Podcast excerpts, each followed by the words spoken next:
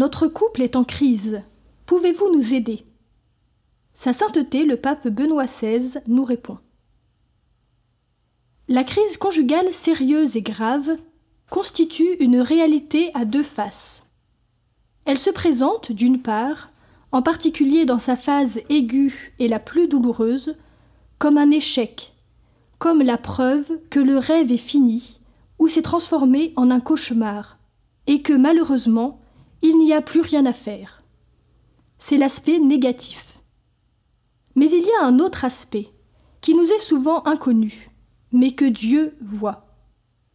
Chaque crise, la nature nous l'enseigne, est un passage vers une nouvelle phase de vie.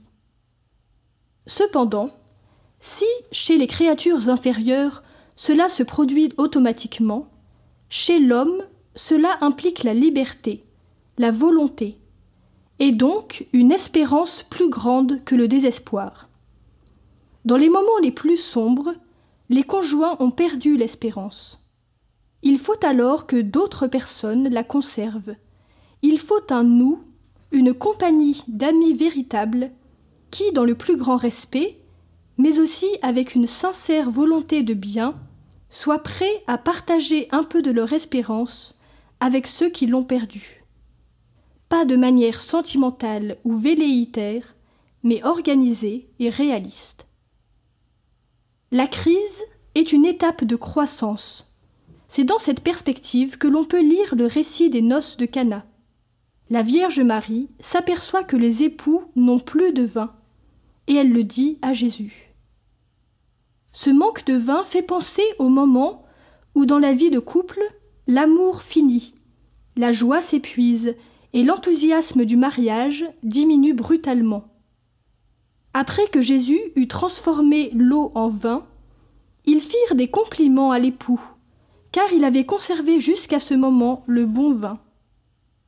Cela signifie que le vin de Jésus était meilleur que le précédent. Nous savons que ce bon vin est le symbole du salut, de la nouvelle alliance nuptiale que Jésus est venu réaliser avec l'humanité. C'est précisément de celle-ci que chaque mariage chrétien est le sacrement, même le plus difficile et vacillant, et il peut donc trouver dans l'humilité le courage de demander de l'aide au Seigneur. Lorsqu'un couple en difficulté, ou même déjà séparé, s'en remet à Marie et s'adresse à celui qui a fait des deux une seule chair, il peut être certain que cette crise deviendra, avec l'aide du Seigneur, un passage de croissance, et que l'amour sortira purifié, mûri, renforcé. C'est le Christ qui ravive et qui refait brûler la flamme, pas de la même façon que lorsque l'on tombe amoureux, bien sûr, mais d'une manière différente, plus intense et profonde, la flamme étant cependant toujours la même.